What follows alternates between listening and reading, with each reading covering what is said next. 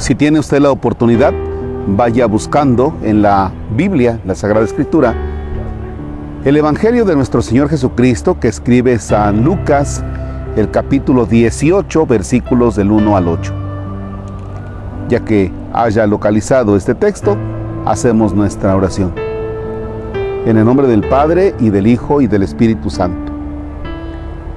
Para enseñar a sus discípulos la necesidad de orar siempre y sin desfallecer, Jesús les propuso esta parábola. En cierta ciudad había un juez que no temía a Dios ni respetaba a los hombres. Vivía en aquella misma ciudad una viuda que acudía a él con frecuencia para decirle, hazme justicia contra mi adversario.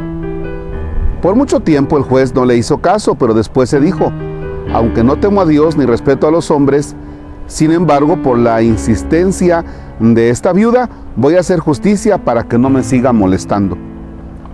Dicho esto, Jesús comentó, si así pensaba el juez injusto, ¿creen acaso que Dios no hará justicia a sus elegidos que claman a Él día y noche y que los hará esperar?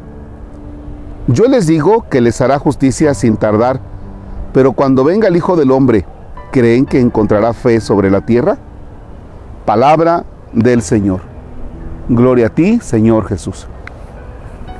Fíjense que en las actividades que nosotros tenemos todos los días, a veces es difícil para muchos hacerse un espacio y poder tener momentos de oración. Y entonces caemos en un activismo. Estamos muy activos. Y fíjense que como sacerdote yo también puedo caer en ese gran problema de tener muchas actividades, pero no encontrar momentos para la relación profunda con Dios, que es la oración.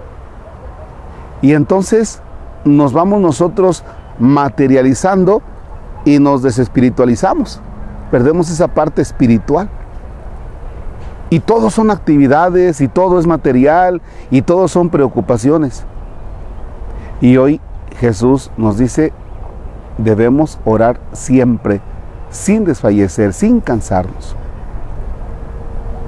Fíjense que hace unos días grababa la oración en la sede parroquial de San Isidro Labrador en el Encinar. Y de veras que es tan difícil en medio de tanto ruido, tantas cosas, este, es difícil orar.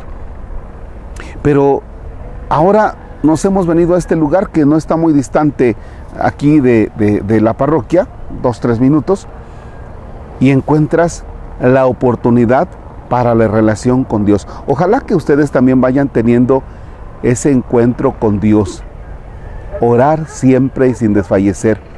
O lo que algunos santos dicen, estar a solas con Dios durante mucho tiempo para presentarle al Señor nuestras necesidades, nuestra vida, nuestros proyectos, hablar con Él de las cosas que nos preocupan, hablar con el Señor de nuestros pues de nuestras alegrías, de nuestras esperanzas y también de nuestras tristezas. A veces quisiéramos platicar con alguien, con un amigo, con un vecino, pero el mejor para que nosotros podamos platicarle la vida nuestra historia, nuestros pasos, es Jesucristo el Señor. Y sobre todo, Jesucristo Eucaristía.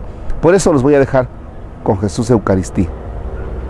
Para que se queden contemplando y tengas ese momento de encuentro con Dios sin desfallecer.